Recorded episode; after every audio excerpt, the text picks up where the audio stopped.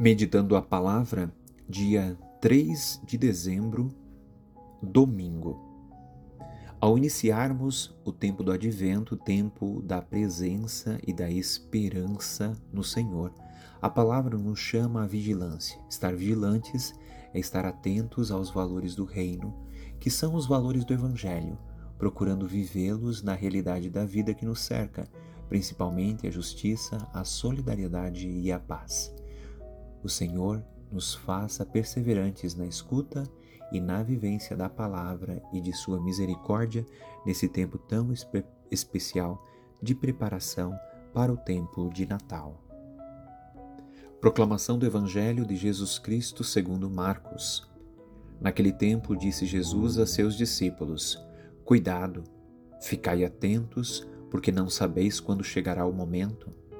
É como um homem que, ao partir para o estrangeiro, deixou sua casa sob a responsabilidade de seus empregados, distribuindo a cada um sua tarefa, e mandou o porteiro ficar vigiando. Vigiai, portanto, porque não sabeis quando o dono da casa vem, à tarde, à meia-noite, de madrugada ou ao amanhecer, para que não suceda que, vindo de repente, ele vos encontre dormindo. O que vos digo, digo a todos: vigiai. Palavra da salvação. O dia e a hora do fim dos tempos é curiosidade que Jesus não quer satisfazer, porque isso não coopera em nada com o reino.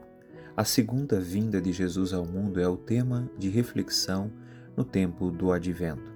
Não será uma encarnação como na primeira vinda, mas será o acerto final de toda a história da salvação iniciada na primeira vinda, realizada progressivamente no decorrer do tempo e definida finalmente por Cristo, de maneira que ainda não podemos contar com a obra da salvação da humanidade como completa. Estará completa quando, na segunda vinda, Jesus estabelecer definitivamente o reino de Deus.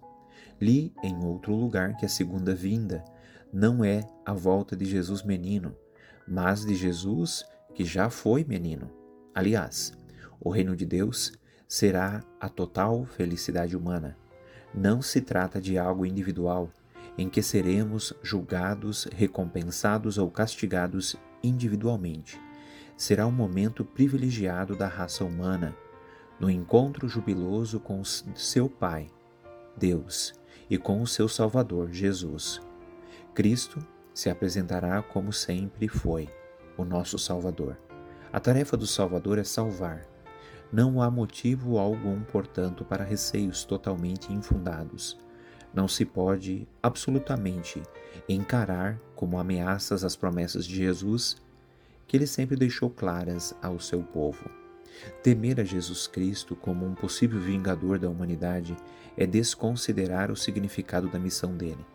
Na primeira manifestação de Jesus à humanidade, ele era o Salvador prometido e esperado por séculos e agora cumpria a promessa do Pai. A segunda manifestação de Jesus será o complemento dessa missão. Jesus irá revelar a verdadeira face gloriosa. Não se trata, porém, de uma glória baseada em demonstração de poder amedrontador. Jesus tem o poder, ele é o Rei do universo. Porém, Jesus fez o uso do poder em favor do serviço, da missão cumprida, como Rei que serve ao seu povo. Em diversas versões da Bíblia aparece o termo majestade, em vez de glória. Quer mostrar que a glória de Jesus é a salvação da humanidade Agora não entendemos bem o que significa salvação. Naquele dia saberemos: salvação é ter condições para poder entrar na alegria do céu. Não podemos perder a oportunidade de nos preparar para esse tempo. O futuro não consiste apenas em passar de ano após ano. Essa espera de futuro é alimentada de quem não quer nada com nada, só quer ver o tempo passar e guardar o que vier de graça. O futuro é que nós concretamente fazemos acontecer. Nós construímos o futuro. Como parte integrante do novo povo de Deus, acontecerá a libertação dos pobres. Porém, a opção pelos pobres não é apenas solucionar a pobreza, não é só dar casa para quem não tem moradia. A opção pelos pobres é mais, porque é defender a causa dos pobres.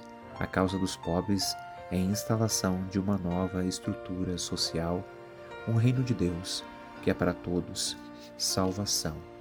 Por isso, irmãos e irmãs, estejamos vigilantes e com o coração pobre para acolher o menino Jesus que vem neste Natal. Nada te perturbe, nada te amedronte, tudo passa, só Deus não muda. A paciência tudo alcança, quem tem Deus nada falta, só Deus basta. Em nome do Pai, do Filho e do Espírito Santo. Amém.